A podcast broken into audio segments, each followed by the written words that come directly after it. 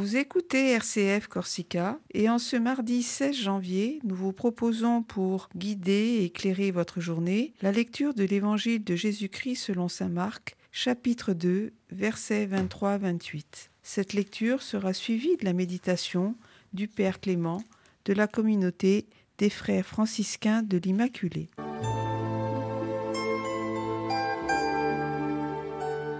Évangile de Jésus-Christ selon Saint Marc. Un jour de sabbat, Jésus marchait à travers les champs de blé, et ses disciples, chemin faisant, se mirent à arracher des épis. Les pharisiens lui disaient Regarde ce qu'ils font le jour du sabbat, cela n'est pas permis. Et Jésus leur dit N'avez-vous jamais lu ce que fit David? Lorsqu'il fut dans le besoin et qu'il eut faim lui-même et ceux qui l'accompagnaient, au temps du grand prêtre Abiatar, il entra dans la maison de Dieu et mangea les pains de l'offrande que nul n'a le droit de manger, sinon les prêtres, et il en donna aussi à ceux qui l'accompagnaient. Il leur disait encore, le sabbat a été fait pour l'homme, et non pas l'homme pour le sabbat. Voilà pourquoi le Fils de l'homme est maître même du sabbat. Eh bien, chers amis, chers frères et sœurs, nous sommes encore dans cette série de conflits de Jésus avec les pharisiens. Eh bien, Jésus et ses disciples remettent les péchés. Jésus et ses disciples ne jeûnent pas. Jésus et ses disciples sont très lâches d'esprit face au sabbat. Eh bien, nous venons d'entendre ce que disent les pharisiens. Regarde ce qu'ils font le jour du sabbat. Cela n'est pas permis.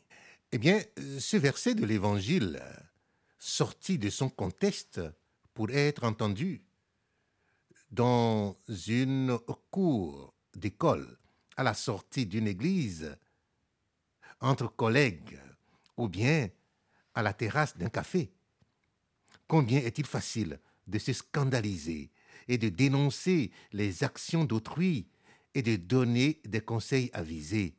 C'est ce que ces hommes de la loi vis-à-vis de Jésus, eh bien, et c'est ce que nous faisons vis-à-vis de notre entourage. Et c'est aussi ce que Jésus reproche à maintes reprises aux pharisiens dans les évangiles. Qui sont ces pharisiens? Pour ne pas les juger injustement, il importe de reconnaître d'abord les qualités qui sont à l'origine de leur excès.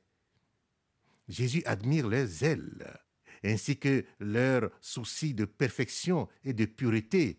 Vous pouvez consulter l'évangile selon saint Matthieu, chapitre 23, verset 15, ou le chapitre 5, verset 20.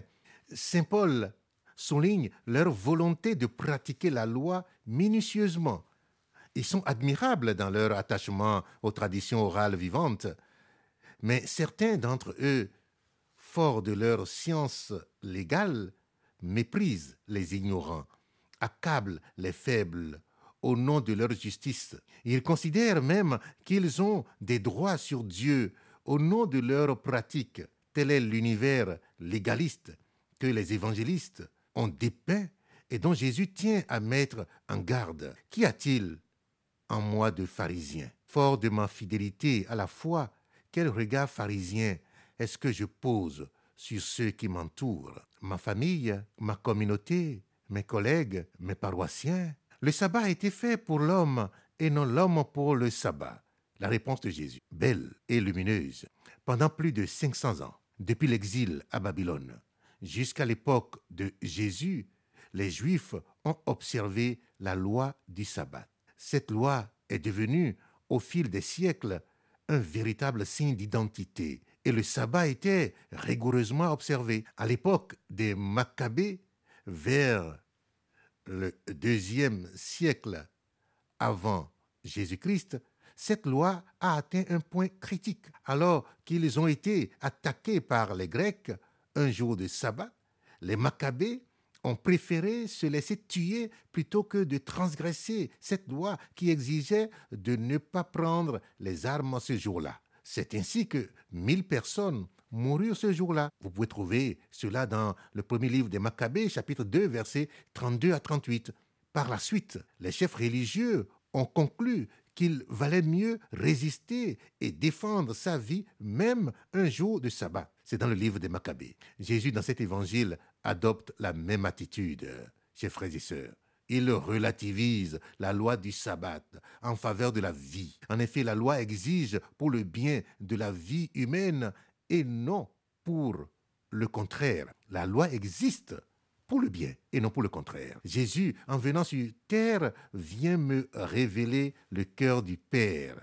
Il vient remettre l'ordre dans toutes choses. Il vient recréer toutes choses. Jésus annonce clairement ici les priorités. L'amour de la vie l'emporte sur l'amour des prescriptions. Certes, celle-ci me donne une certaine sécurité dans ma vie. Je sais, grâce à elle, que je fais ce que je dois faire. Cependant, elles ne peuvent m'enfermer ni me mettre et me rendre esclave. Sachons porter un regard, en vérité, sur les priorités de nos vies. Eh bien, chers frères et sœurs, nous pouvons donner à nos yeux vraiment la grâce de voir au-delà. Donne-moi, Seigneur, de regarder les personnes autour de moi avec ton regard de bonté, un regard qui scrute les cœurs et non pas les apparences. Portez-vous bien. Bonne journée.